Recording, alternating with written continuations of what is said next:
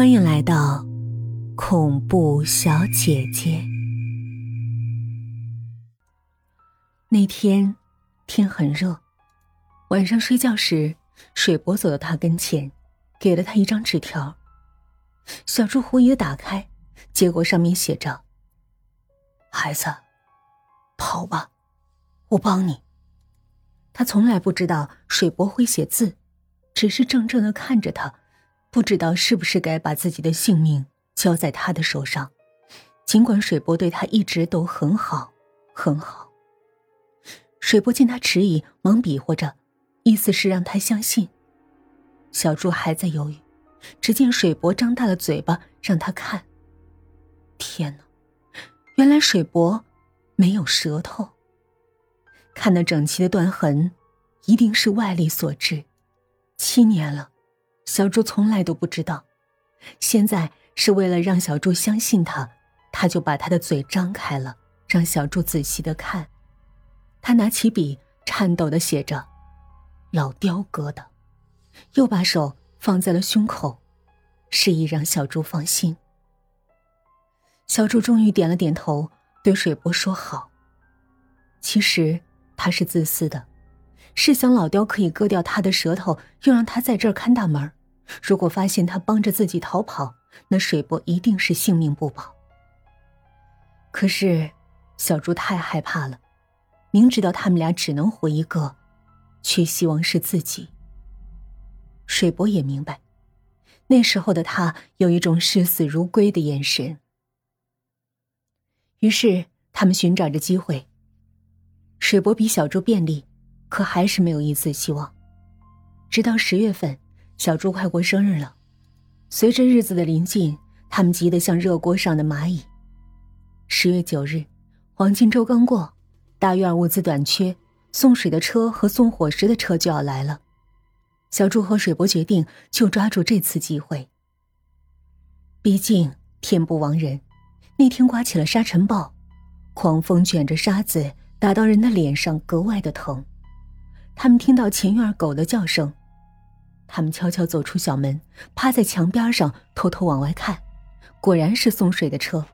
雕叔往后院来了，他知道是来叫水伯的。他们俩赶紧往回跑，刚到屋就听见他在喊：“水伯，出来，泄水了。”水伯出去，雕叔还不忘把门锁上。小柱在屋里等着。终于，水伯回来了，拿起他前几天就收拾好的一个塑料袋拉着他来到前院，一个水罐车就停在院子里。小猪偷猫着腰，慢慢靠近，终于走到了车跟前。水波蹲下，拍拍肩膀，意思是让小猪站到他肩上。小猪上去后，他站起来，把小猪送到了水罐上。小猪迅速拉开盖子，钻了进去。水波把塑料袋递给他，到后院去了。水罐里全是水，没卸完的水根。他坐在里面，心扑通扑通的跳。终于，司机来了，水罐车摇摇晃晃的出了院子。小猪听见大门开了又关上的声音。车上了便道，路不太好，一路颠簸。不知道过了多久，车停了。小猪听见有人说话，他知道这是到了便道的卡子。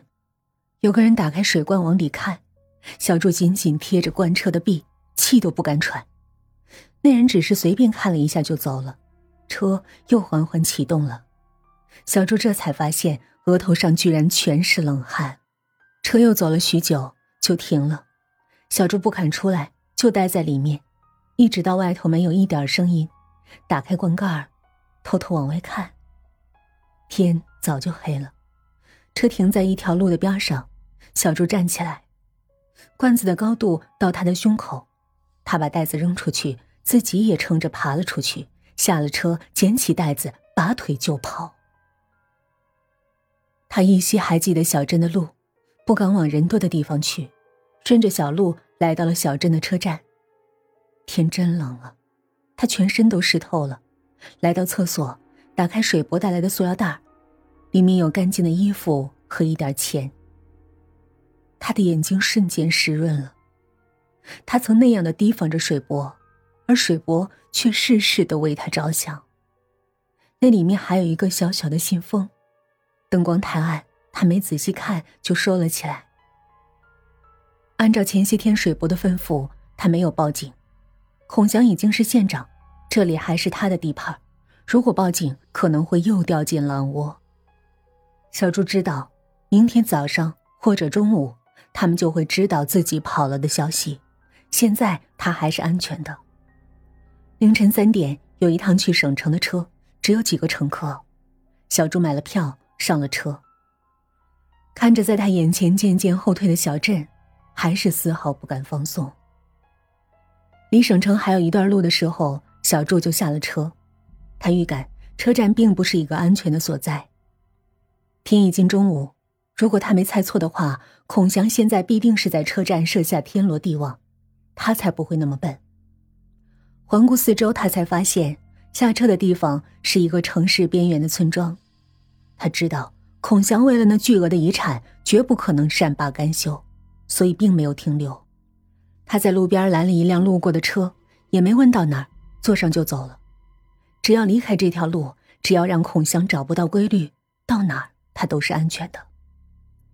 在车上，他拿出了水伯给的信，那里有个地址，信上说让他不要轻举妄动。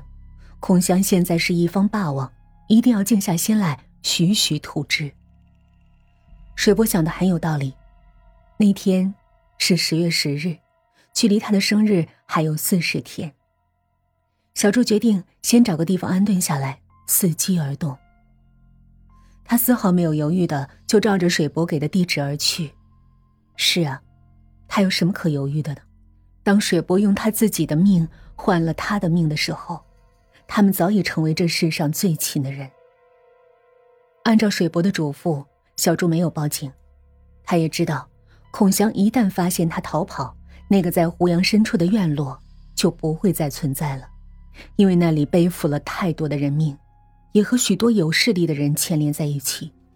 小朱记得张律师的号码，却没有打给他，并不是他不可靠，而是盘算着在孔祥他们最得意的时候，给他们致命一击。那是一个距离省城很远的山村，他来的时候已经天黑了。他们一家人正在吃饭，破旧的房屋，破旧的院落，一家人围着土炕吃着洋芋，看得出来，家里条件很不好。出来的是水伯的儿子，四十来岁，因为常年劳作，所以显得格外粗壮。小祝说明了情况，他一下就热情起来，很客气的把他让进屋，问水伯的情况。小祝没说实话，只说水伯很好。到最后，他也不知道如此善良的水伯到底为什么去了那儿，为什么数十年不和家里联络。水叔很热情，可是对于水伯的过去却很是忌讳。既然人家不说，小朱也没再问。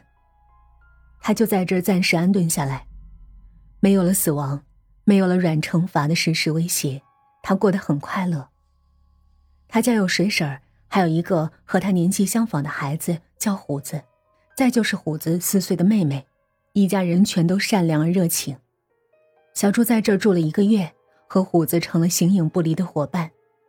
如若不是大仇未报，他真想在这儿一直过下去，没有争吵，没有勾心斗角的算计。可是不行啊，九年的凄苦，他怎么能让那些人拿着属于他的一切肆意挥霍？他要让他们一起去地狱团聚。